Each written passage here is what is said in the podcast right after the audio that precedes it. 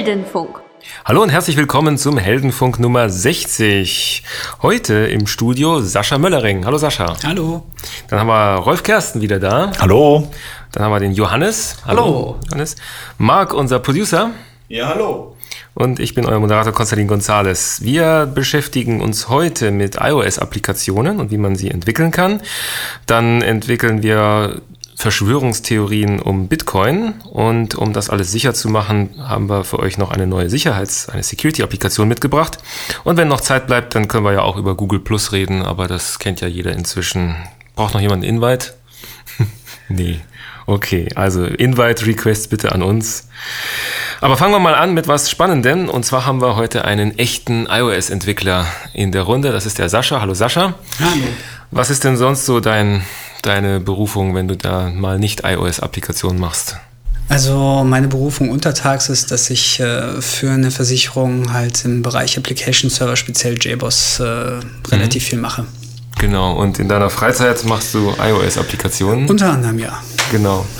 Und du hast vor kurzem eine neue iOS-Applikation gelauncht, wie das so schön auf Neudeutsch heißt. Wie heißt die denn? Die heißt Risculator. Ähm, vor kurzem ist vielleicht ein bisschen übertrieben, das war schon Januar. Ähm, der der Freigabeprozess, der war deutlich, äh, der, der war, der war, der war wirklich erstaunlich schnell. Das hat wirklich nur drei Tage gedauert.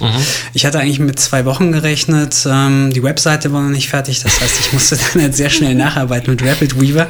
Schnell was zusammenklicken, damit halt irgendwas da ist.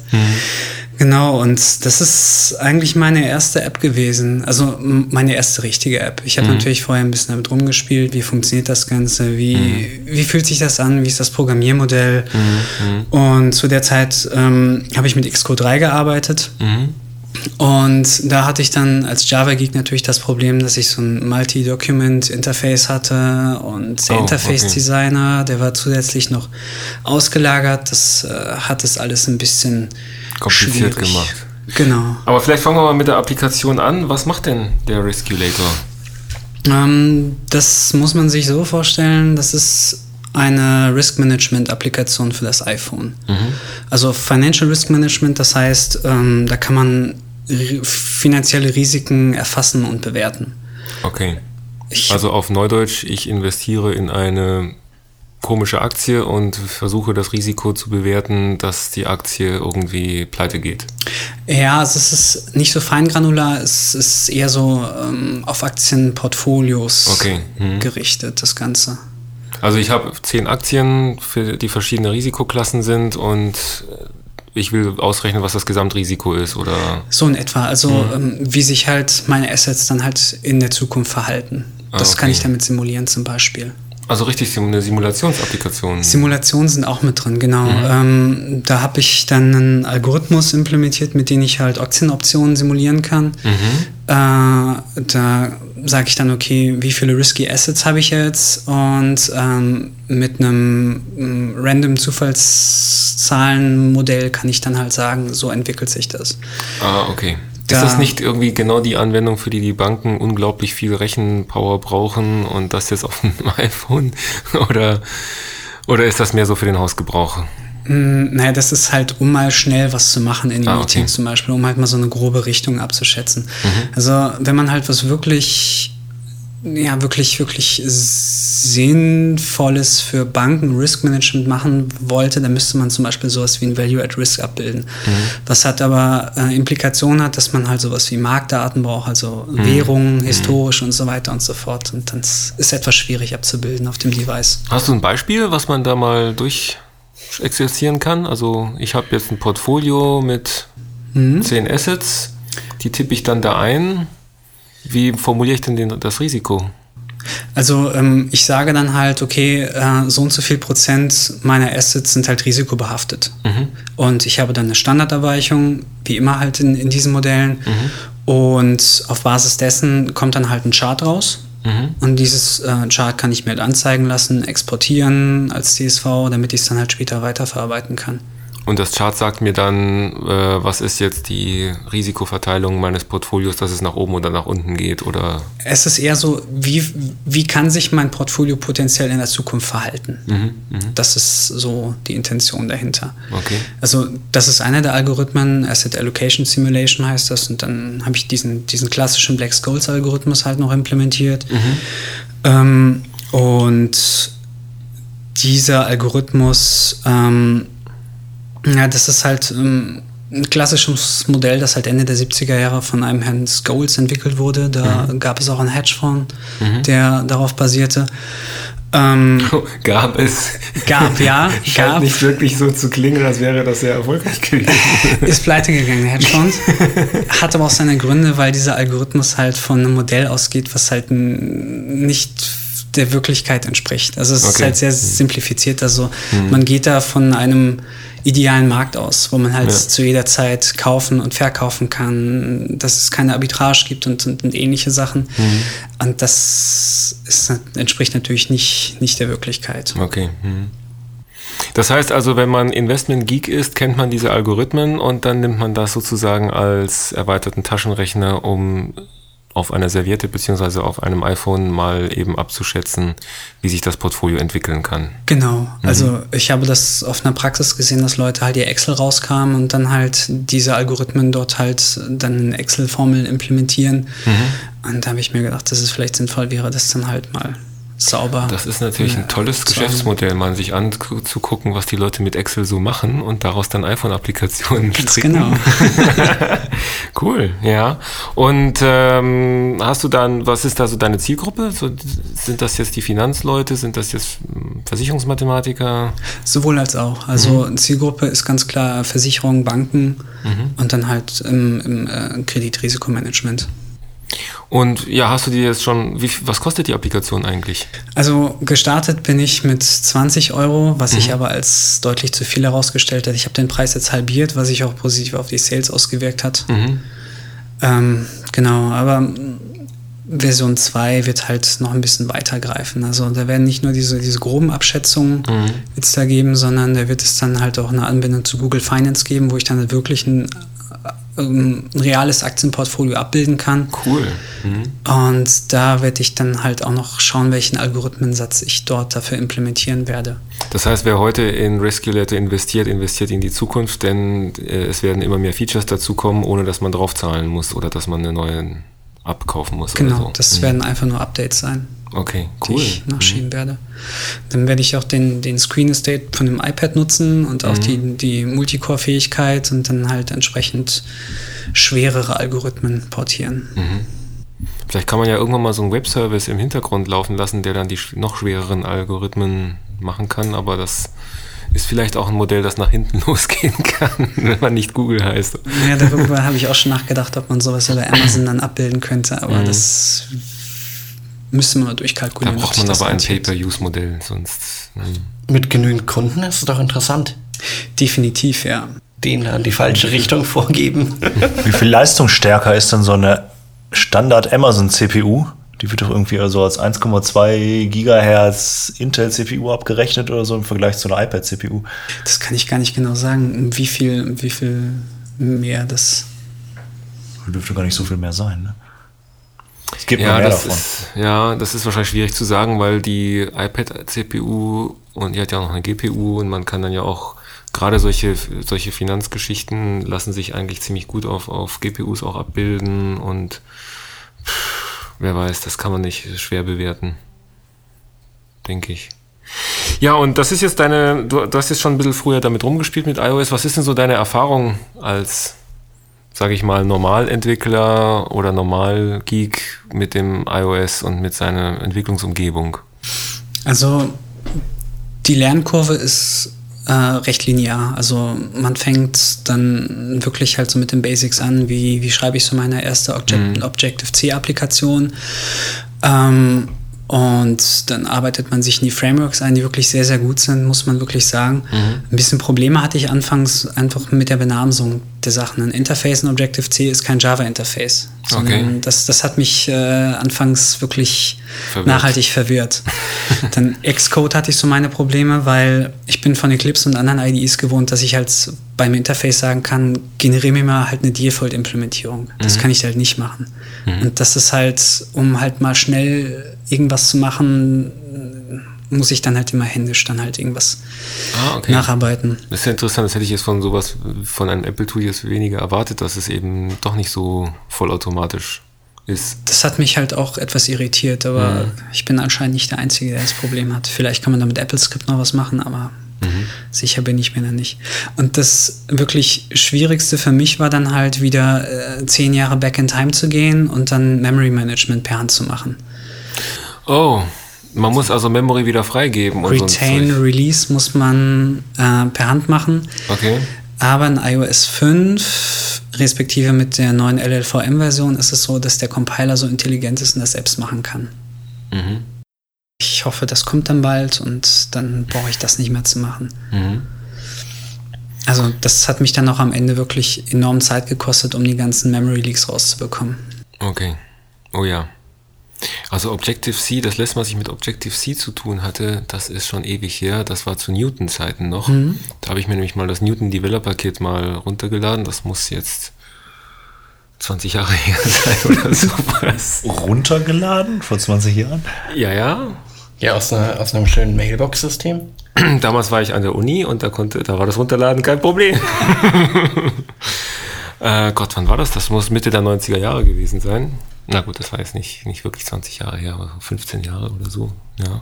Und damals war es auch schon Objective-C, was so ein bisschen auf mich wirkte wie äh, C, C mit ein paar objektive, objektiven Erweiterungen sozusagen oder, oder objektorientierten Erweiterungen. Und auf dem Newton gab es aber Frames als innovatives Datenmodell. Die gibt's aber jetzt nicht mehr, oder? Innovatives Datenmodell im Sinne von Persistierung der Daten oder Nee, im Sinne von platzsparendem Speichern von Daten. Also es war, äh, Frames war so ein bisschen was wie eine Struktur, die so ein bisschen Vererbung konnte. Das heißt, man konnte irgendwie eine Struktur definieren, wie die, die ja, es gab keine Objekte und es gab keine Klassen, aber es gab Objekte, die du erweitern konntest. Wenn du einem Objekt noch zusätzliche ähm, Attribute dran gehängt hast, dann hattest du ein Objekt, das mehr Speicher verbraucht hat, aber wenn du von dem Objekt weniger Attribute benutzt hast, hat es automatisch weniger Speicher verbraucht und das haben sie dann Frames statt Objekte genannt. Das war dann ein bisschen auf den, den Speicherbedarf vom Newton optimiert. Also sowas gibt es meines Wissens nicht. Es wird aber im Gegensatz zu anderen objektorientierten Sprachen wie Java sehr viel mit Delegates gearbeitet. Das heißt, wenn ich äh, jetzt Features implementiere und Framework-Klassen nutze, dann ähm, mache ich kein, äh, keine Subklasse, sondern implementiere halt die Methoden des Delegates, die ich brauche. Und dadurch, dass es ähm, halt keine vollständig statisch typisierte Sprache ist, kann ich halt sagen, okay, du bist jetzt halt mal ein, weiß ich nicht, äh, eine Window oder sowas zum Beispiel.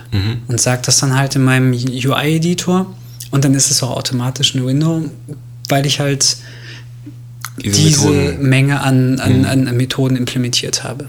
Das heißt, ein Objekt definiert sich auch durch die Methoden, die es hat, aber es gibt keine Vererbung, sondern du kriegst die Methoden, die du brauchst, um dieses Objekt sein zu dürfen. Oder Also- um dieser Klasse angehören zu dürfen. Ich kann schon vererben, Okay. aber ähm, meist wird es mit, mit, mit Delegates abgehandelt. Ah, okay. Mhm. Also anfangs habe ich auch äh, dreimal angefangen und den ganzen Source Code wieder weggeschmissen, weil ich halt immer mit meinen Java Paradigmen da rangegangen bin. Mhm. Also das Wichtigste ist halt anfangs, sich halt wirklich komplett auf diese Sprache einzulassen. Also sich erstmal dumm stellen und Ja. von vorne anzufangen Genau. und so. Also Mhm. ich habe auch wirklich Unmengen von, von Büchern gelesen, die sich halt mit diesen Frameworks beschäftigen und Mhm. mit dieser Sprache an sich und dann mit der Zeit kam es dann halt. Mhm. Also es ist halt eine andere Denke, ganz einfach. Ja, ja. Das heißt also, das ist nicht so, dass man mal eben anfängt und dann gleich was entwickeln kann, sondern man muss sich schon ein bisschen reindenken. Es ist ein bisschen eine andere Welt, aber man kommt damit zurecht. Es ist abhängig davon, welche Komplexität die Applikation hat. Mhm. Also klar, ich kann halt simple Applikationen halt an einem Wochenende schreiben, wenn ich, wenn ich die, die Doku kenne. Nur wenn es halt wirklich darum geht, dass ich halt Animations zum Beispiel habe, um meine UI zu bereichern oder Transparenzen definieren möchte, dann muss ich schon ziemlich tief in dem Framework drin sein, das kennen und dann muss ich die Sprache auch entsprechend beherrschen. Okay. Cool. Das heißt, so eine, so eine Cross-Plattform-Schnittstelle, also ein Android-Programm und ein iOS-Programm sind komplett anders und neu geschrieben. Komplett, ja. Also es gibt aber auch ähm, Entwicklungstools, mit denen ich halt sagen kann, okay, ich programmiere meine UI-Beschreibung zum Beispiel HTML, XML und mache dann die Logik in JavaScript, ActionScript, whatever und dann kompiliert es mir eine Native iOS, Native Android und Native BlackBerry Applikation. Adobe hat jetzt äh, Erweiterungen für wie heißt dieses Tool? Keine Ahnung. Ähm, vorgestellt, mit denen ich halt sowas zum Beispiel machen kann. Das promoten die momentan ziemlich stark. Und dann gibt es aber noch diverse andere Mitbewerber, die sowas können. Was war jetzt deine Entscheidung, rein auf iOS zu setzen? Einfach nur, ich hab's und ich mach's für mich? Das war so die erste, die erste Idee und sind halt einfach die, die, die, die Faszination, ähm, wie kann ich halt wirklich optisch ansprechende und performante Applikationen für dieses kleine Gerät entwickeln. Wie viel von der Anwendung hast du jetzt selber schreiben müssen und wie viel ist schon fertig in Form von Frameworks und so weiter da und musst nur noch ein bisschen drumherum programmieren? Also ich, wir haben gerade gehört, der, der baut ja ja so ein Chart. Gibt es ein fertiges Chart-Framework oder hast du deinen eigenen Chart gebaut? Also ähm, ich habe glücklicherweise nach etwas Suchen ein, ein, ein fertig implementiertes Chart-Framework gefunden, das auf OpenGLES aufbesetzt. Ansonsten hätte ich ja selbst programmieren müssen, was halt wirklich Ja, viel. extrem viel Arbeit gewesen wäre. Also ich würde sagen, ich habe, weiß ich nicht, 50, 50 in etwa. Also die ganzen Algorithmen habe ich zum Beispiel in Plain C programmiert, damit halt die Performance entsprechend ist.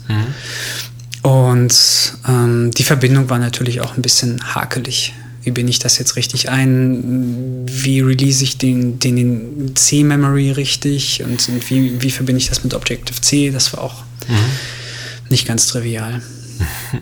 Wow. Das heißt, das heißt, man ist eigentlich auf zwei Programmiersprachen unterwegs.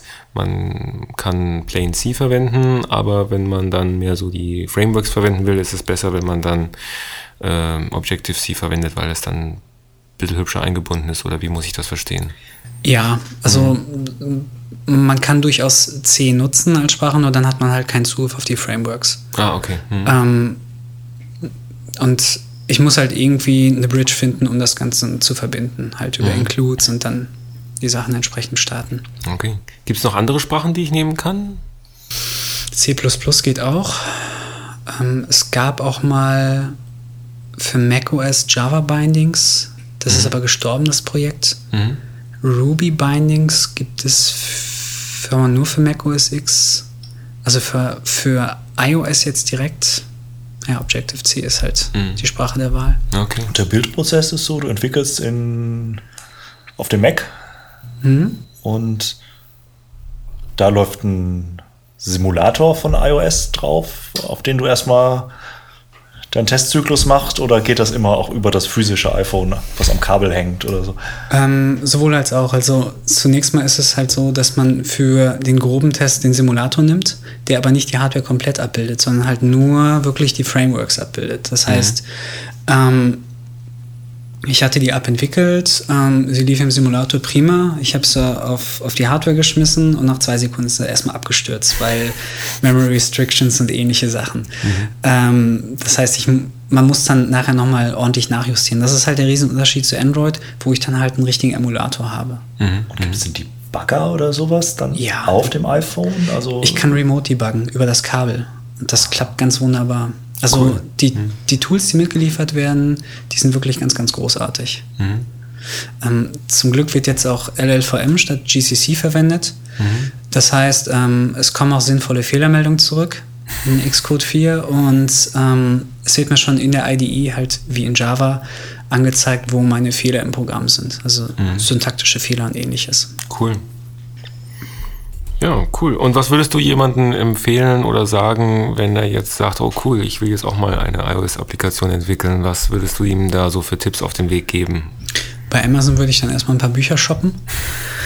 Ähm, vielleicht können wir in den Show Notes irgendwas verlinken oder sowas. Mhm. Ja, schick mir deine drei Lieblingsbücher oder was Ja. und dann. Und meine erste Anlaufstelle bei Problemen war immer stackoverflow.com. Mhm. Die haben immer sehr schnell und sehr kompetent geholfen. Okay. Stackoverflow.com ist eine Community von Entwicklern, da kann man seine Frage reinschmeißen. Ganz genau, ja. Mhm. Okay, cool. Wow. Also, iOS-Applikation. Geht und kauft den Risculator. Wie ist die Applikation erfolgreich? Ist das mehr so ein Nischengeschäft, wo du dann alle Jubeljahre mal was verkaufst? Oder kannst du dich jetzt in Rente begeben, weil, weil tausende von Investmentbankern. Mein eigentlicher Plan war es ja, dass irgendeine Firma kommt und dann halt das, das, das Ding kauft für Mhm. x tausend Euro. Aber leider hat das nicht so ganz geklappt. Darum, ähm, ja, Ach, Firmen sind jetzt obsolet, jeder baut seine iOS-Applikation und dann sprudeln die Millionen. Also es ist definitiv halt ein Nischenprodukt. Und deswegen habe ich den Preis auch anfangs ein bisschen höher gesetzt.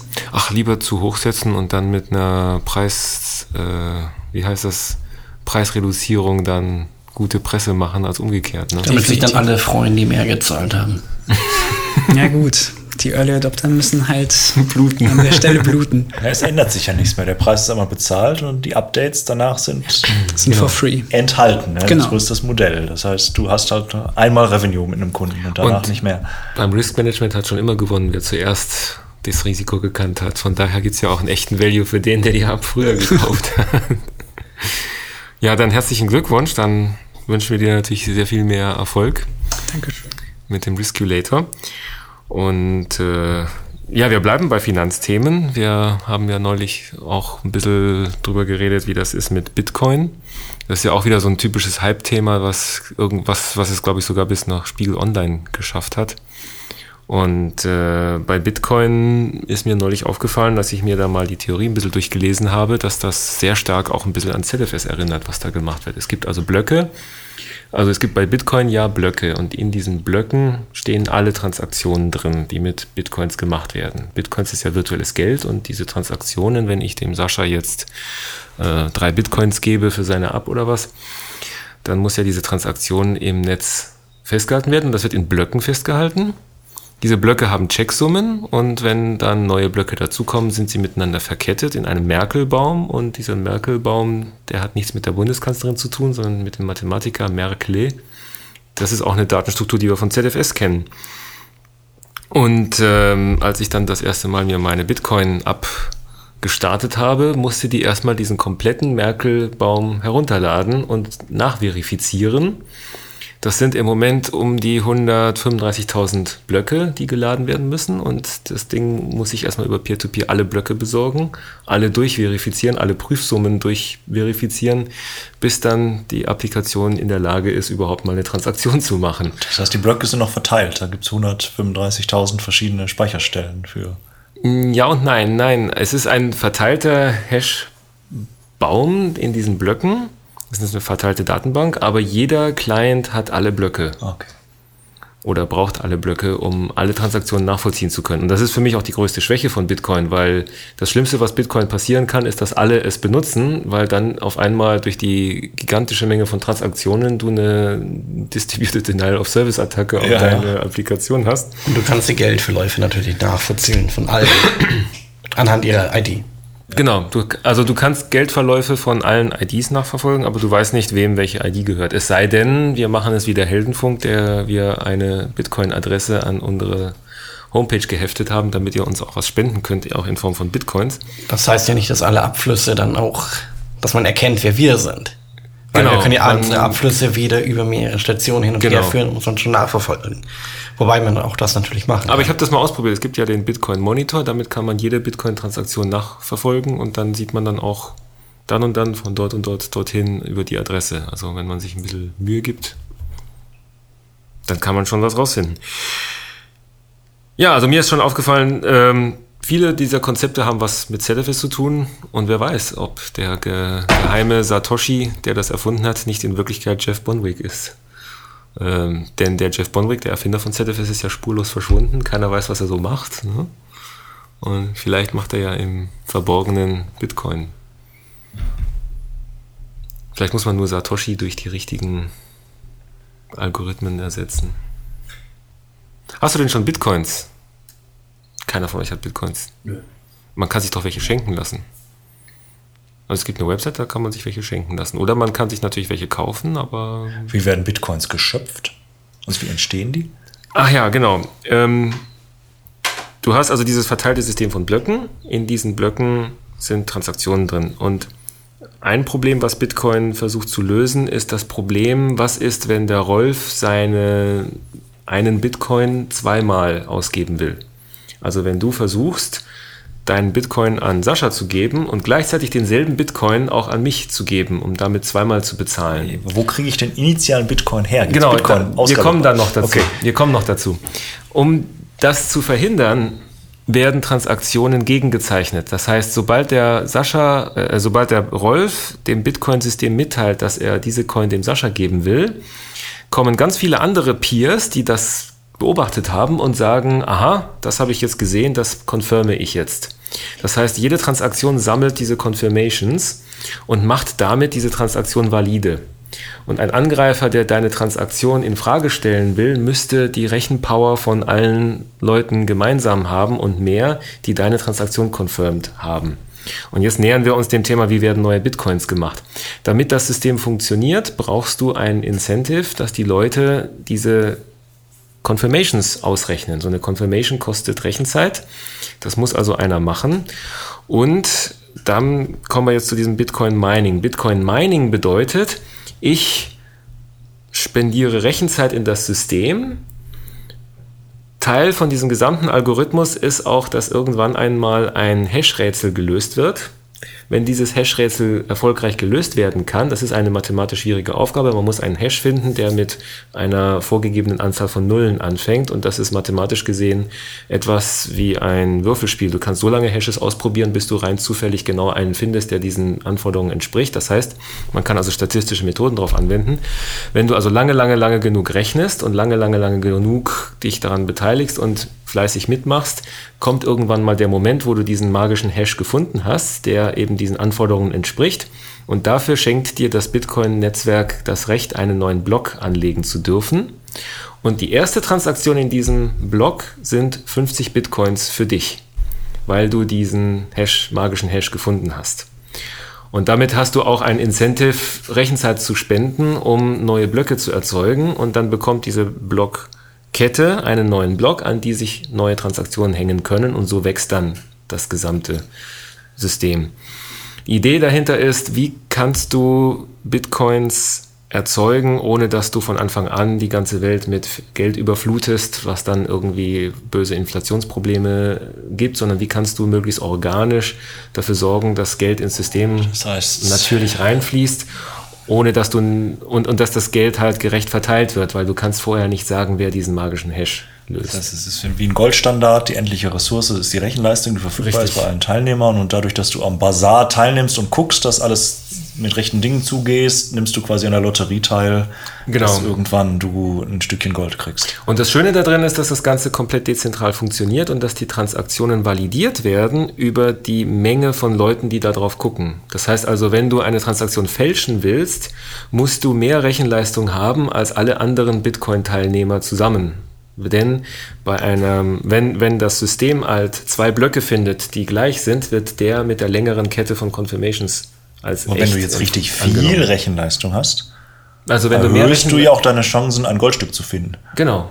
Und das ist aber auch deine Belohnung dafür, dass du diese Rechenleistung dem System zur Verfügung gestellt hast, damit dieses System dann halt auch Transaktionen validieren kann.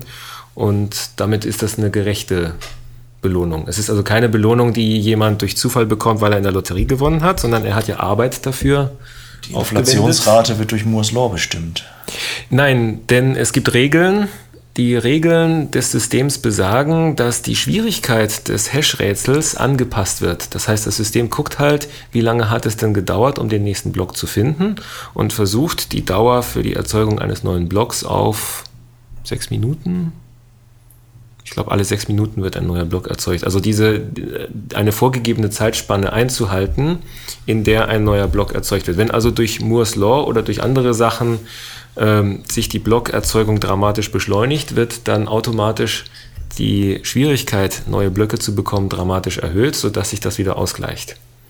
Gleichzeitig ist es auch so, dass die Belohnung sich mit der Zeit dann verringert. Nach 240.000 erzeugten Blöcken ist die Belohnung nur noch 25 Bitcoins und so weiter und so fort, bis im Jahre 2000 und hast du nicht gesehen, ich glaube 2100 irgendwann der letzte Bitcoin erzeugt wurde, aber dann gehen die Erschaffer davon aus, dass es dann entweder ein besseres System gibt oder dass man mit den bestehenden Bitcoins weiterrechnen kann, denn die kann man auch nochmal sehr, sehr häufig kleiner machen. Also es gibt nicht nur Cents, sondern es gibt Tausende, Tausendstel und Hunderttausendstel Bitcoins, mit denen man dann traden kann. Also es ist eigentlich ganz clever. Ich muss sagen, das äh, ist schon in vielerlei Hinsicht sinnvoll, das System.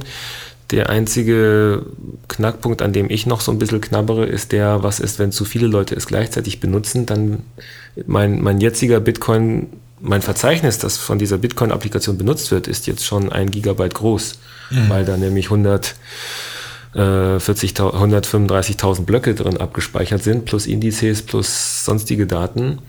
Und, ähm, und es hat mal eben, glaube ich, einen halben Tag gedauert, das Ding anzulegen, bis er sich alle Blöcke zusammengesucht hat.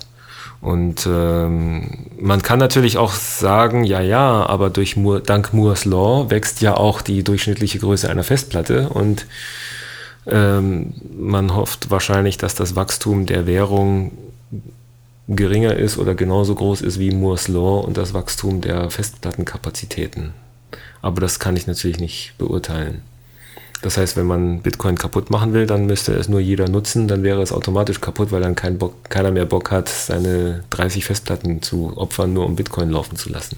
Ein Problem ist natürlich auch, wenn zum Beispiel deine Festplatte crasht und deine Wallet kaputt ist. Dann ist das, dann ist dein Geld weg. Das ja, das gleiche Problem hast du aber auch, wenn du Bargeld hast. Also die Idee, genau. die Idee ist halt, einen Ersatz, einen, einen rechnerischen Ersatz für Bargeld zu finden. Wenn du den Koffer verlierst und der verbrennt, ist das Geld auch futsch. Weil du ja nur deinen Private Key sichern musst. Du musst ja nicht die komplette Wallet sichern. Die kannst du ja reproduzieren mhm. aus dem Log heraus. Genau. Das Problem ist eher, wenn ich jetzt irgendwie unterwegs bin und unterwegs was zahlen möchte. Mhm. Dann muss ich ja, muss mein Gerät hier, mein mobiles Handy oder was auch immer ich habe, wissen, wie viel Geld habe ich denn eigentlich. Da gibt es die Möglichkeit, kann. mehrere, da, du kannst ja mehrere äh, Brieftaschen mit dir rumtragen. Du kannst also eine Bitcoin-Adresse auf deinem Te Telefon mitnehmen und eine kannst du zum Beispiel bei einem Dienstleister hinterlegen, der für dich dein Geld verwaltet, also in der Bank. Und du kannst zwischen diesen Adressen natürlich beliebig viele Transaktionen machen. Du kannst also von deinem Bankkonto Geld abheben, auf dein Telefon laden und dann mit deinem Telefon an der Tanke bezahlen. Was das Handling natürlich komplizierter macht. Ja, das denke ich. Das Handling ist im Moment halt, du musst eine ziemlich lange Zeichenfolge angeben und mit der kannst du dann Überweisungen machen. Das müsste man vom UI noch ein bisschen schöner gestalten. Das stimmt. Aber ich denke, das lässt sich lösen, indem man einfach die Bitcoin-Adresse in dem Adressbuch mitpflegt und dann zeigt man halt ein Gesicht an und wie viel willst du dem überweisen und das ist gerade so viel in Euro wert oder so. Ja, ich meine ich mein jetzt erstmal den Aspekt, dass ich es von meinem einen Konto auf das andere Konto rüber buchen muss. Mhm. Hast du aber bei Bargeld ja auch. Du musst auch zum Geldautomaten. Und dann ja, ist es besser als aber, Geldautomat. Da kann ich am Laden immer noch mit meiner EC-Karte zahlen, was vom selben Konto geht. Ja, du könntest zum Beispiel diesen Dienstleister, der die Bank hat, das ist ja, kann ja ein beliebiger Internetdienstleister sein. Das heißt, du könntest über dein Mobiltelefon, über eine Applikation deinem Dienstleister sagen, dass er dir so und so viel Bitcoins auf dein Mobiltelefon überweisen soll und dann ist es innerhalb von ein paar Minuten da. Und das ist eine. Je nachdem, was validiert ist. Ja, ja, genau. Das, das, dauert, das, noch, validiert das ist noch das nächste Problem. Wenn ich dann mhm. im Laden stehe, ich habe meine zwei Brezen gekauft mhm. und dann muss ich warten, bis mal dieser Hash berechnet wurde, damit es wirklich validiert ist. Ja, das steht in der FAQ drin. Das ist ein, das ist gar nicht, das dauert gar nicht so lange. Das ist ein, bis die ersten Validierungen reinkommen, sind das ein paar Sekunden und der Händler kann dann ja entscheiden, wie viel Validierungen er sehen will, bevor er die Transaktion anerkennt. Also in der Regel wird eine Transaktion anerkannt, wenn acht Validierungen da sind. Schöne Hacking. Ähm Angriffsfläche einfach, die sich da bietet. Ja, du musst dann, nee, du musst schneller sein als der Validierung, als die Leute, die auf die Validierung drauf gucken, ja. Wenn ich weiß, das ist mein Händler, kann ich mich ja daneben setzen. Mhm. Also dein, dein, nee, nee, nee, nee, die eigentliche Transaktion ist ja verschlüsselt. Das heißt, du müsstest erstmal den Schlüssel knacken, um die Transaktion zu äh, interferieren. Ich möchte sie nicht interferieren. Ich möchte ja nur meine, meine Transaktion machen mit Geld, was ich nicht habe. Mhm. Und dann relativ nah am Händler dran setzen, um ihn von einer anderen Ja. Quelle nochmal zu checken. Ja, Aber dann kann der Händler entscheiden, wenn der Händler dir nur Cola oder Zigaretten verkauft, es sich also um kleine Beträge handelt, dann kann er sagen, bin ich mit acht Validierungen zufrieden. Wenn der Händler dir ein Auto verkaufen will, wird er wahrscheinlich warten, bis 100 Validierungen da sind oder 1000 oder sowas. Damit kannst du also auch die Wichtigkeit der Transaktion skalieren. Also das ist, da würde ich mir keine großen Sorgen machen. Das ist ein, das ist etwas, das, das kannst du mit einer Stellschraube sozusagen sicherer machen. Wo ich mir eher Sorgen machen würde, ist, was ist, wenn zu viele Leute das benutzen? Dann hast du echt ein Problem auf deiner Platte. Ja, das lässt sich ja optimieren. Dass du sagst, okay, du brauchst ja nicht das komplette Protokoll, sondern machst mal wieder eine Zwischensumme rein. Nein, nein, die Validierung der Transaktion hängt davon ab, dass die Kette ununterbrochen durchvalidiert wurde. Das heißt, du kannst Ja, nachher Blöcke wieder rausschmeißen. Das ist wahrscheinlich möglich, ja. Das heißt, ich schmeiße die, die 1000 ersten Blöcke raus. Richtig. Schreib rein, okay, das sind die aktuellen Stände auf allen Konten. Und damit geht's dann wieder weiter. Das ist wahrscheinlich, das ist wahrscheinlich der Weg, das zu umgehen, ja. Also was ich interessant Das- finde, das- ist, ist nicht wirklich, ob jetzt Bitcoin als solches ein Erfolg wird oder nicht, sondern der Gedanke, eine Währung zu schaffen, die funktioniert und die völlig außerhalb der Kontrolle von irgendwelchen Obrigkeiten stattfinden kann. Also Wie es weit gibt- ist ein PayPal unter Kontrolle von Obrigkeiten? Ja gut, Auch wenn die ist immer- eine Firma und es ist unter Kontrolle von eBay, wenn du so willst. Ne? Ja. Und es gibt jetzt keine Firma, die jetzt ein solches System kontrollieren könnte, es sei denn, du bist Google und beschließt alle deine Rechner auf einmal gegen Bitcoin als Netzwerk antreten zu lassen, was vielleicht auch nicht ganz realistisch ist. Also das, das Schöne daran ist, der einzige Weg, das System anzugreifen, ist mehr Rechenleistung zu bieten als das System. Und damit wird das System automatisch stärker, je mehr Leute es nutzen. Und ähm, der andere Faktor bei dieser Diskussion ist dieser völlig nicht technische Faktor, dass jetzt irgendwelche Leute, die laute Stimmen haben, sagen, das ist subversiv, das ist illegal, da werden Drogen mit bezahlt, das muss verboten werden oder zumindest staatlich kontrolliert ähm, und so weiter und so fort. Also da werden schon die ersten sorgenvollen Überwacherstimmen laut. Und ähm, dann hast du wieder diesen klassischen Nicht-Techie-Dialog, wo ein Nicht-Techie glaubt, man könnte etwas reglementieren, was aber komplett technisch funktioniert und damit nicht reglementierbar ist. Also das ist eigentlich das Interessante an der ganzen. Von wem kamen denn diese Stimmen?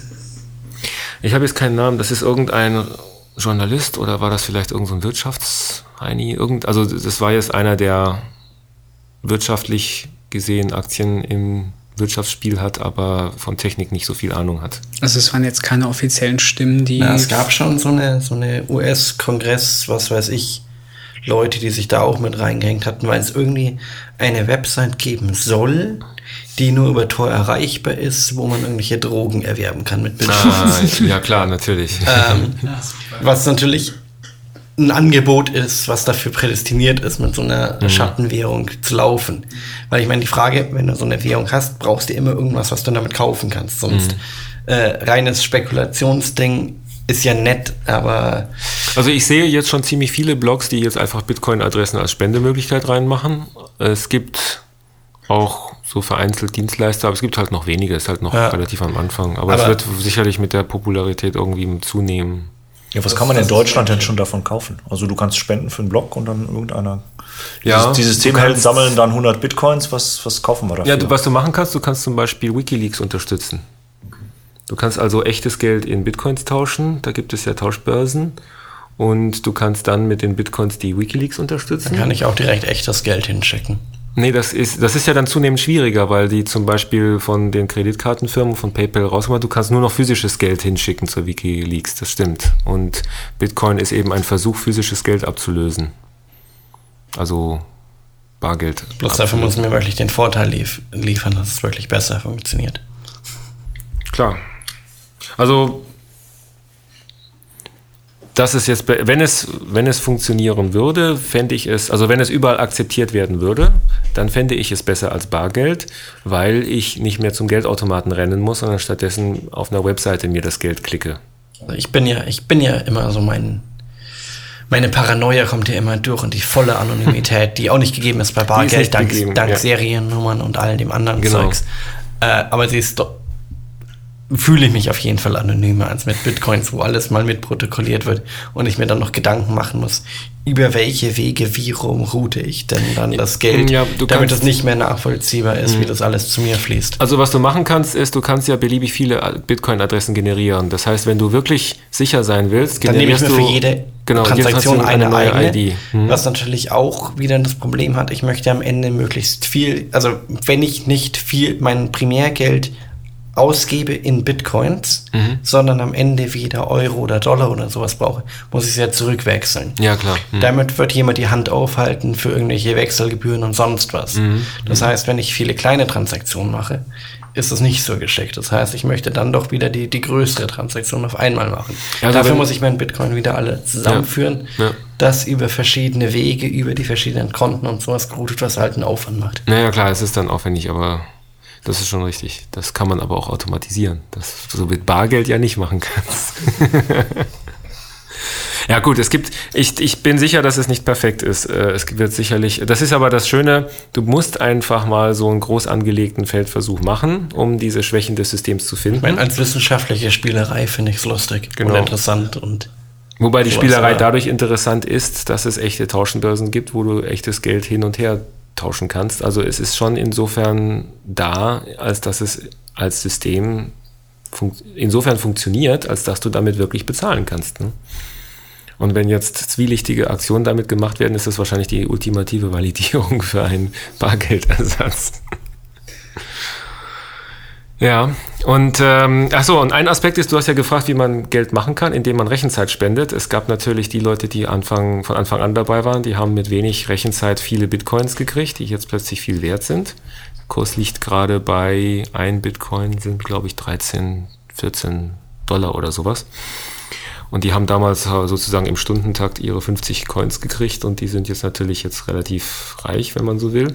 Heute ist es eher schwieriger. Man muss heute schon ziemlich lange rechnen, um einen solchen neuen Block zu finden. Und da gibt es irgendwie eine Rechnung, wenn du eine Standard-CPU nimmst, dann brauchst du so, so viel 100 Jahre oder sowas. Also das ist dann schon schwieriger. Deswegen nimmt man heute Grafikkarten. Denn das Schöne Vektorrechner. Genau. Berechnen, man muss eigentlich nur beliebig viele Hashes rechnen und je mehr Hashes man rechnet, umso früher hat man eine Chance, den einen zu finden. Und äh, das geht mit Grafikkarten am besten. Ist das dann. Und ein, ein Block ist 50 Bitcoins? Ein Block sind 50 Bitcoins. Die du 50 bekommst, Bitcoins mal, kriegst, wenn du den mal Block 15 Dollar. Das berechnet heißt, ein Block ist 750 Dollar wert heutzutage. Genau.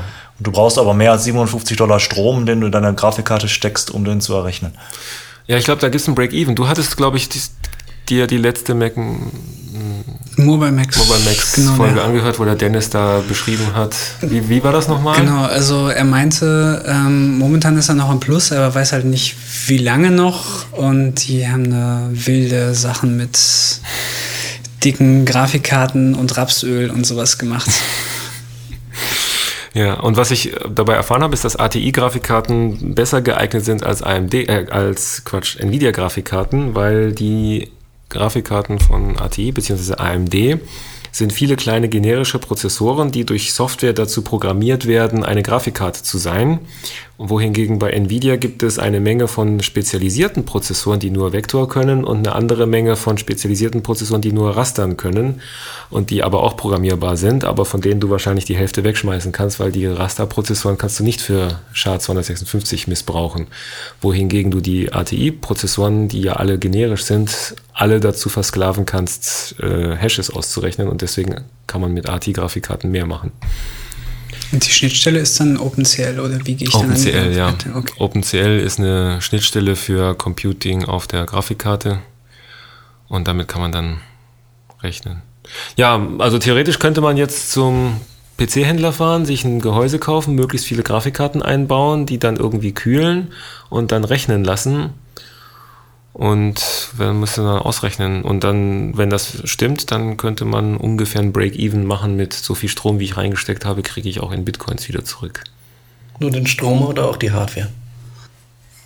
Ja, wahrscheinlich. Ja, also, Strom, Kühlung, Hardware, Zeit, die ich reinstecke. Also der Volkswirt in mir wird sagen, ähm, dass sich das System ganz natürlich darauf einpendelt, dass haargenau die Kosten, die du reinsteckst, auch wieder in Form von Bitcoin rauskommen. Wenn du ein Denn ideales System hast. wenn du ein ideales System hast, das ideale System wird in der Praxis dadurch durcheinander gebracht, dass es da natürlich Leute gibt, die früher auf die Idee kommen, Dinge zu machen, die früher eine Optimierung gefunden haben oder oder oder.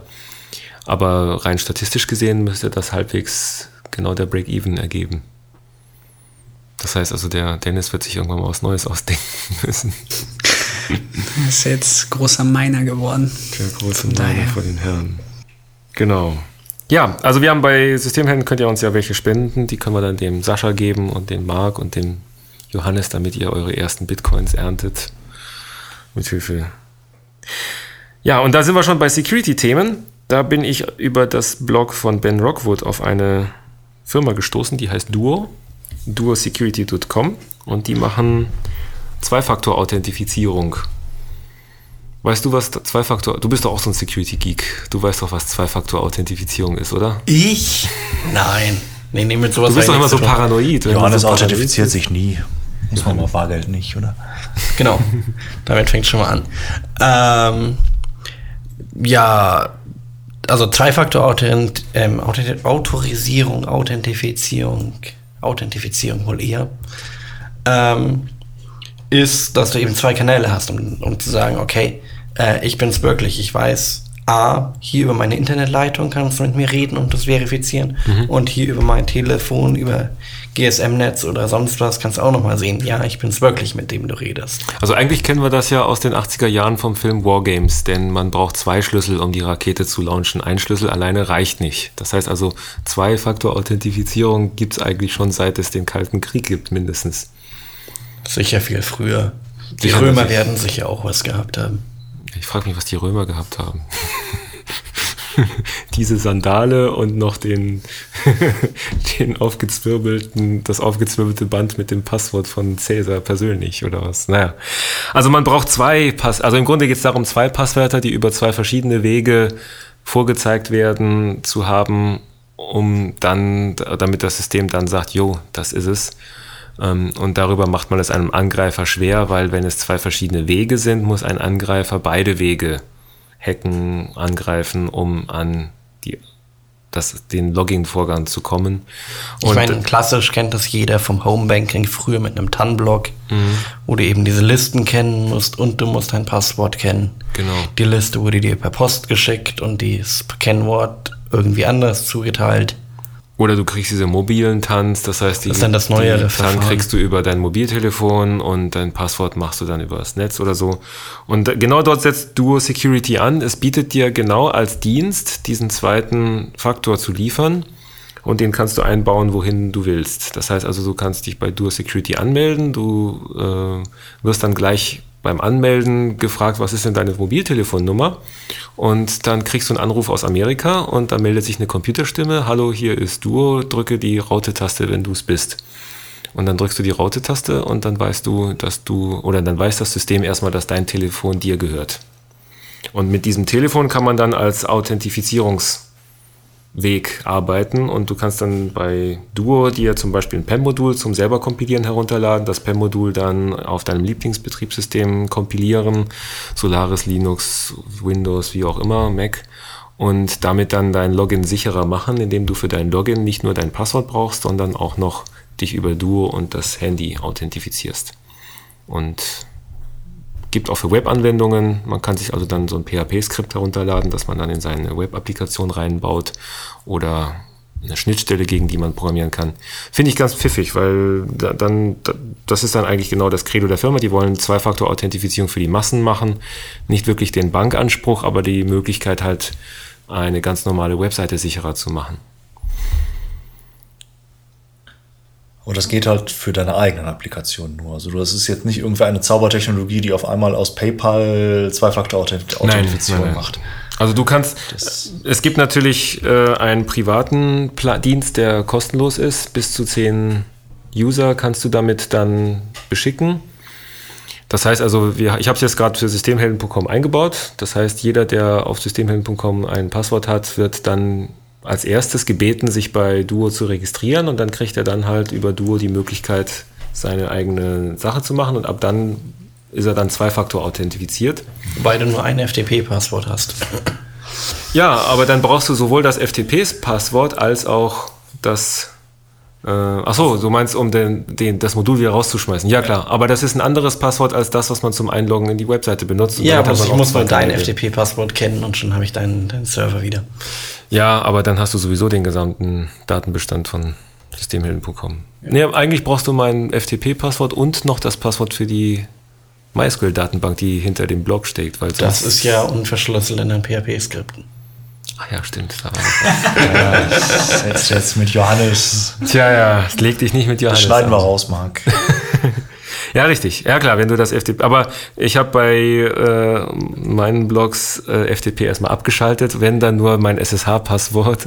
aber das also stimmt. Dein SSH-Private Key doch wohl. Genau. Und der kann aber weniger häufig leicht abgehört werden als das Webpasswort, das ja dank Fire, wie heißt das, Firesheep so einfach zu begreifen ist. Also das ist zum Beispiel auch eine nette Firesheep-Strategie, um sich gegen Firesheep zu schützen, ähm, ohne dass man gezwungen ist, jetzt den Cookie auch noch zu haben, wobei man den Cookie dann natürlich schon wieder klauen kann. Also es ist halt eine Draufgabe, die man nutzen kann, aber es ist nicht die Endlösung der Sicherheitsfrage.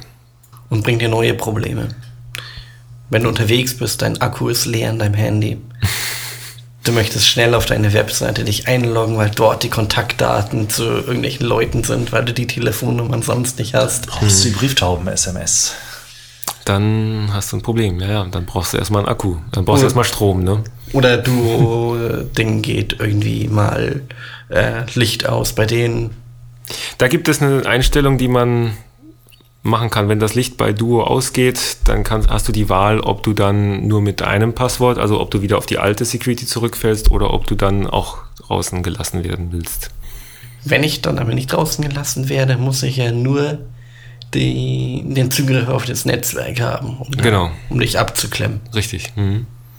Und dann brauche ich noch dein Passwort natürlich. Genau.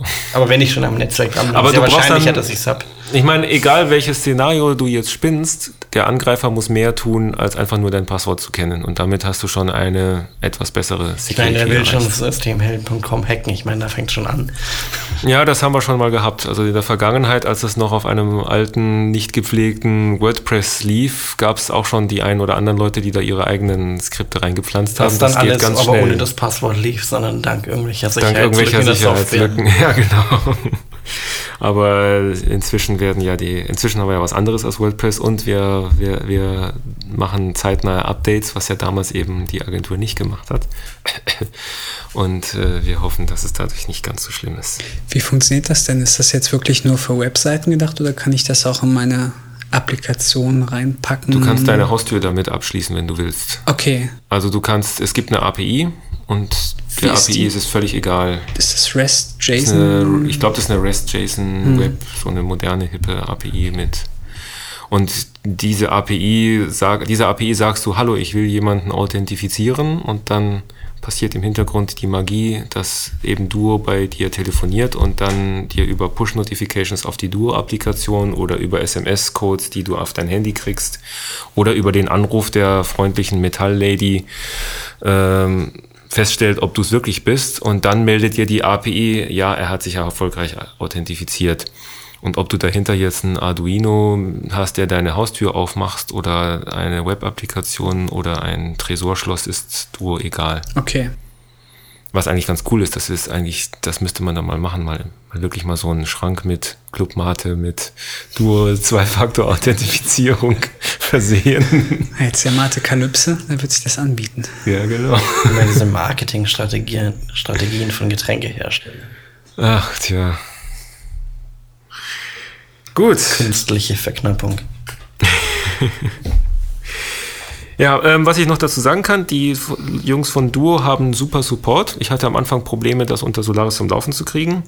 Obwohl die Anleitung von Ben Rockwood eigentlich todsicher war, aber trotzdem lief das bei mir nicht. Und dann gibt es so einen Chat auf der Webseite. Das ist das erste Mal, dass ich diesen Chat auf der Webseite Angebot mal angenommen habe, was mir immer suspekt vorkam. Aber da war dann ein freundlicher Duo-Mitarbeiter, der sogar wusste, wovon er redete, was man bei Helpdesks nicht immer hat. Noch weiß er's. Und dann haben wir gemeinsam herausgefunden, genau, dann haben wir gemeinsam herausgefunden, dass es wohl daran liegt, dass die Curl Library einfach die falsche Version hatte und dann habe ich eine neuere Curl Library genommen und siehe da, es ging dann. Von daher war es eigentlich ein super Support und kann ich empfehlen. Ja, was haben wir noch für Themen? Wollen wir noch über Google Plus reden? Du hast doch die Theorie, dass das kein Angriff auf Facebook ist. Ne? Natürlich ist es ein Angriff auf Facebook. Ich glaube bloß, dass er erstmal Twitter Probleme macht. Da ganz einfach deswegen, weil Facebook die, die extreme Verbreitung in der, in der Masse einfach hat. Das heißt, egal wen du auf der Straße ansprichst, hat jeder einen Facebook-Account so ziemlich heutzutage. Äh, das ist bei Twitter nicht so. Das heißt also, Twitter ist mehr so der elitäre Club von Leuten, die es schaffen, ihre Gedanken in 140 Zeichen zu fassen und die nicht so richtig auf Facebook präsent sind oder wie? Nee, ich meine, du, du erfüllst zwei, zwei verschiedene Aufgaben mit diesen beiden Diensten, Facebook und Twitter. Äh, Twitter ist so ein Kanal, wo du an jeden, der den es interessiert, ähm, Nachrichten rausschicken kannst. Das heißt, es ist n- nur eine einseitige Beziehung, ist kein also sozusagen gerichteter Graph, wenn du es jetzt informatiktechnisch anschauen möchtest.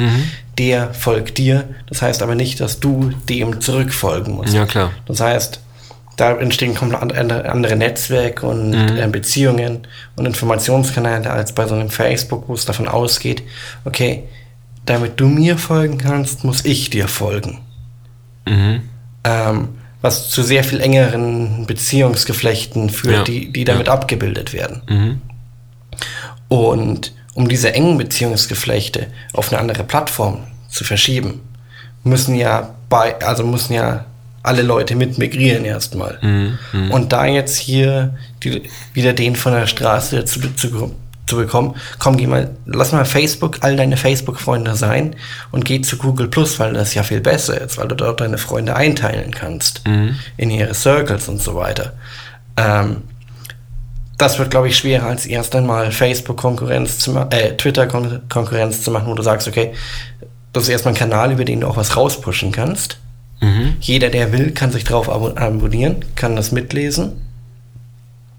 Und dann die anderen, und dann Facebook peu à peu auch nochmal ähm, abzugreifen. Ich glaube, dass das so eher funktioniert, weil einfach die, diese Größe von Facebook da deutlich Du stärker meinst also, ist. das ist halt Twitter für die Leute, die Twitter vorher nicht verstanden haben oder vorher nicht gelebt haben und die dann dank Google Plus es jetzt einfacher haben, ihre Kurzgedanken zu broadcasten. Also das ist eine, einer der Punkte dabei. Ich meine ganz klar, Google hat kein Interesse daran, dass die Leute ständig auf Facebook sind. ja, klar. ähm, die sollen bitte auf der Google-Webseite sein, auf irgendeiner davon. Dann sollen wäre Google nutzen. Plus quasi ein Google Reader, der über RSS-Feeds hinausgeht. Ja.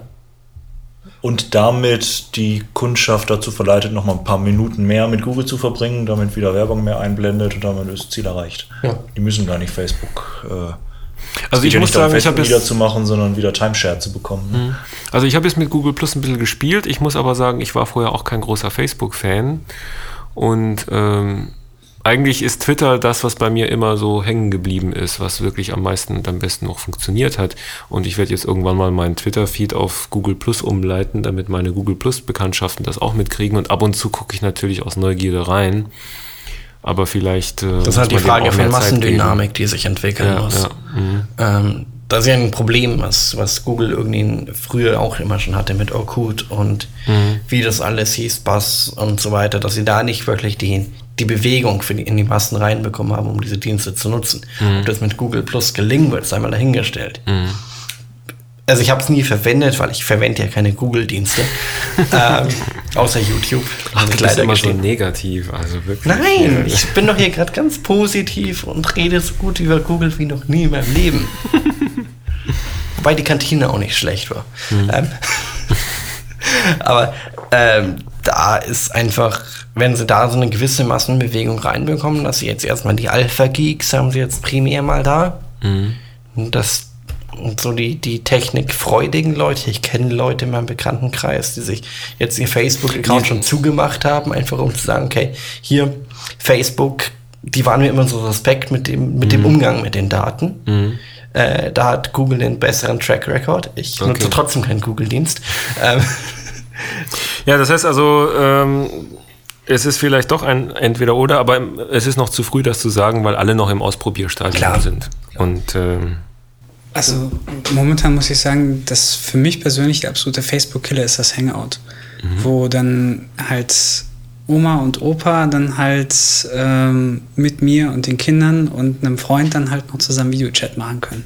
Das mir Facebook halt nicht bietet. ist es ein reiner, man kann glaube ich auch gemeinsam YouTube-Videos gucken oder Ja, ja, sowas. genau, das, das kann man alles Mögliche machen. Und das ist halt das, wo ich bei Skype halt entsprechend. Am Ende kannst du noch muss. gleichzeitig Textdokumente editieren, dass du auch siehst, wer gerade dieses Text im, im Dokument Das hatten wir aber schon zweimal und das hat Und nicht das- funktioniert.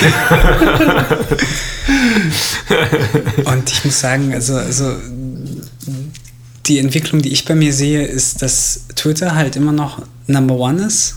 Also alleine, weil ich es halt aufgrund der 140 Zeiten, äh, Zeichenrestriktion halt immer wunderbar mobil nutzen kann. Also ich muss nicht, nicht, nicht groß irgendwas schreiben. Ähm, und ähm, dann kommt definitiv bei mir Google Plus, halt aufgrund der wunderbar aufgeräumten Plattform. Facebook ist für mich immer so ein Moloch, wo ich die Einstellung nicht verstehe.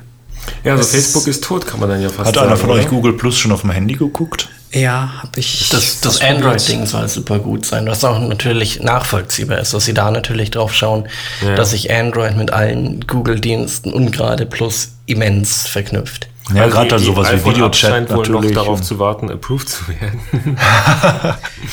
Also, ähm, ich muss sagen, die Mobile HTML-Seite, die ist okay. Da kann man mit leben erstmal. Aber man kann nicht irgendwie Freunde zu Kreisen hinzufügen und also ein paar Funktionalitäten sind noch nicht so richtig toll. Klar, Also, natürlich. hm. Aber das stimmt, das äh, kann noch kommen. Und ich glaube gerade auch, auch Android ist natürlich ein guter Einstiegspunkt auf Google Plus. Mhm. So die Android-User dazu zu verwenden. Hier, du Ja, hast klar. doch Android und Android ist Jetzt ja noch doch einen. eine der führenden Plattformen für diese ganzen äh, Smartphones. Ja, also ich muss auf der anderen Seite auch sagen, die ganze Web 2.0 Gemeinde ist ja erstaunlich ausprobierfreudig und dass also so ein, so ein Netzwerk wie MySpace mal eben untergehen kann, äh, sagen und klanglos, ähm, heißt auch, dass auch Facebook jetzt nicht irgendwie äh, davor gefeit ist, auch mal untergehen zu können. Von Internet daher- ist jung. Genau. Also, wenn man sich anschaut, was da passiert ist, Mhm. ich meine, dass Yahoo noch lebt, das ist immer wieder erstaunlich in gewisser, mit gewisser Betrachtung. Einfach, wenn Ich man bin, glaube ich, sogar neulich mal wieder auf Lycos gestoßen. Ich glaube, die gibt's auch noch. Kann das sein? Ich weiß es nicht. Alter Vista, existieren die noch? Nein, die gibt's nicht mehr. Ach, schade. Äh, Alta Vista ist jetzt eine Marke, die zu Yahoo gehört. Okay. Oh, das ist so das, der Tod einer jeden Firma, wenn er nur noch eine Marke ist, die irgendeiner Firma gehört. Die Yahoo so. gehört. Die Yahoo.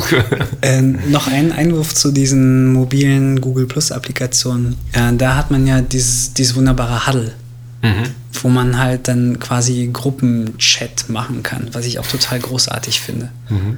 Also das ist für mich auch so eins der Killerkriterien für Google Plus. Ich muss das mal ausprobieren. Ich habe das alles gar nicht ausprobiert. Ich habe nur Google Plus mal Freunde zu Kreisen hinzugefügt. Dann habe ich mich darüber aufgeregt, dass es keine Mengenlehre gibt, weil ich gerne Kreise oder, oder Vererbung oder sowas. So alle meine Twitter-Freunde sollen gleichzeitig auch meine Bekannte werden oder sowas. Keine Ahnung. Aber gut, das kommt vielleicht noch. Und diese Huddle und diese ganzen anderen Geschichten habe ich noch gar nicht ausprobiert.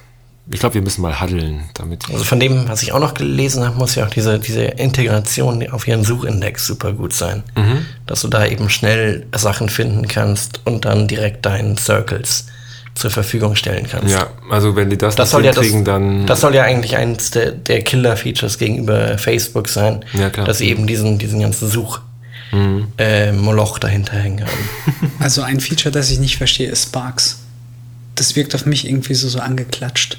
Was ist denn dieses Sparks-Feature? Sparks ist so eine Art Newsfeed, dass man dem, wo man halt Text rausziehen kann und sagen, okay, ich möchte jetzt zu Solaris oder zu Apple jetzt alle News haben. Okay.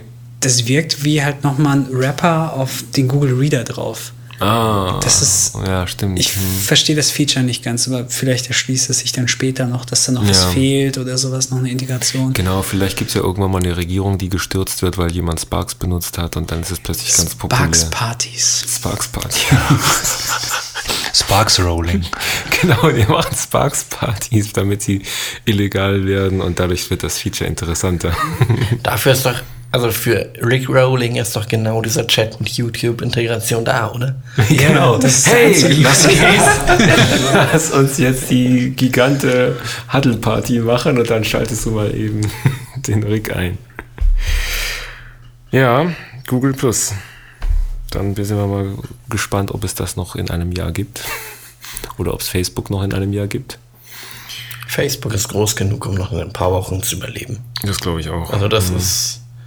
Was war jetzt die letzte Zahl, die ich gesehen hatte? Irgendwie auch jeder zweite Deutsche ist schon mit einem Facebook-Account ausgestattet. Echt? Ach du Scheiße. Ähm, Ja, die ganzen Gutenberg-Fans. ich meine, die Frage ist natürlich, wie viele den aktiv nutzen, aber die, das ist einfach. äh, Als ich jetzt letztens eine Rundreise Backpacking-mäßig gemacht habe, jeder hatte so sein Facebook und wenn man da in dem, in dem Internetraum in so einem Hostel reingeschaut hat, jeder hat gerade auf Facebook seinen Freunden mitgeteilt, wo er denn gerade auf der Welt ist. Also am schönsten finde ich immer noch den Spruch, den Holgi im NSFW-Podcast gebracht hat. Facebook ist das neue AOL, Ja. nämlich Internet für die Leute, die nicht wissen, was Internet ist. Und das trifft es echt Das ganz trifft hervorragend. es so gut, das ist einfach nur, also und, und ich sehe dann natürlich Heerscharen von Zombies, die Farmville spielen und so wie auf diesem Fake Farmville Trailer, die da so da sitzen und unglaubliche Action mit Klick, Klick, Klick machen. Ich weiß nicht, wie gut ist denn die, die Picasa-Einbindung von in Google Plus? Ich glaube, die ist ganz gut, aber ich bin auch kein Nutzer von Picasa, deswegen kann ich das nur Weil beschränkt. Facebook ist ja die größte Fotoseite, die es gibt. ja, ja, Weil du eben deinen Freunden und deiner Familie deine Familienbilder zeigen kannst. richtig. Mhm. Und eben, du meinst zumindest, dass du dir eine Sicherheit einstellen kannst, dass es nur deine Familie wirklich sieht. Man müsste eigentlich, mir fällt gerade ein, man müsste eigentlich Zynga sein und Farmville mit einem Bitcoin-Miner ausstatten, weil dem normalen Farmville-Spieler fällt es ja sowieso nicht auf, dass sein Lüfter rauscht, weil sein Lüfter rauscht sowieso, wenn er Flash laufen hat. Ja, aber und dann kann er nebenbei ja noch auch noch, schlechter. dann kann er ja nebenbei auch noch äh, Bitcoins minen. Da gibt es ja auch ein JavaScript für. Das schon habe ich, meinen das hab ich auch schon gesehen, Ja. das JavaScript. Aber ich glaube nicht, dass es wirklich große Mengen von Bitcoins minen kann. Nee, aber es ist halt nice so Proof of Concept. Genau. Also schaffen wir den Atomausstieg bis 2023, aber bestimmt nicht, wenn wir alle nur noch meinen. Gut. Ganz zum Schluss noch ein kurzer Tipp für euch, den mir ein Kollege gesteckt hat, den aber keiner von euch ausprobieren wollte. Es gibt ein schönes Spiel, das heißt ULIT, oolite.org und es ist eine Open Source Implementierung von Elite und die von die Leute von euch, die älter als 30 sind, werden vielleicht wissen, dass Elite eins der schönsten Spiele überhaupt auf dem C64 war. Die, der Urvater aller ja, Space Exploration Spiele, wo man dann durch die von Sternsystem zu Sternsystem gereist ist, erstmal wie ein bekloppter Waren getauscht hat, bis man sich endlich den Landecomputer leisten konnte. Genau. Denn die Landung war auch nochmal richtig schwierig. Die, also die, die Landung war gefährlich und schwierig, aber wenn man sie nicht geschafft hat, war man gleich tot und dann durfte man wieder von Safe Game wieder anfangen oder so. Und wenn man dann den, sich den Landecomputer leisten konnte, dann hat das Spiel endlich so richtig angefangen. Und da gibt's, es gibt die gleichen Missionen, es gibt die gleichen Sternensysteme, alles heißt genauso gleich. Ich wundere mich, dass die noch nicht verklagt wurden von David Braben, aber wahrscheinlich ist der David Braben der, das ist ja auch ein, eins der Dinge, die, die auch so ein solches Spiel auszeichnen. Wenn man von einem Computerspiel weiß, wer es programmiert hat, dann weiß man, man stammt der C64-Generation ab. Und äh, ich weiß gar nicht, wie der David Braben jetzt dazu steht, ob der das vielleicht unterstützt, insgeheim oder nicht. Naja, Was also macht er dieser Tage? Vielleicht arbeitet er bei Zinger. vielleicht arbeitet er bei Zing. Und vielleicht spielt er Farmville. also, äh, meine persönliche Empfehlung, oolite.org, wer dann nochmal in die alte Elite-Welt eintauchen will. Und äh, wer will, kann sich das sogar noch in Wireframe-Modus in Original angucken oder in etwas aktualisierterer Grafik. Und wer das in schön haben will, da habe ich jetzt auf dem iPad ein schönes Spiel entdeckt, das heißt Galaxy on Fire. Das ist aber auch schon ziemlich beliebt, das Spiel. Das ist das Ganze nochmal in gloriös animierter komplexerer und sagen wir mal zeitgemäßer Form, also auch wieder von Sternsystem zu Sternsystem reisen, aber es gibt Kampagnen, wo man dann, wo du dann eine Reihe von Missionen erfüllen musst und man kann sich eigene Waffen bauen und so weiter und so fort mit Hintergrundgeschichte dahinter, auch ganz schön, um seine Zeit auf dem iPad zu verschwenden. Damit haben wir es, ne? Noch ein Thema? Marc, du bist heute so still. Meinst du schon Bitcoins im Hintergrund? das Rauschen im Hintergrund.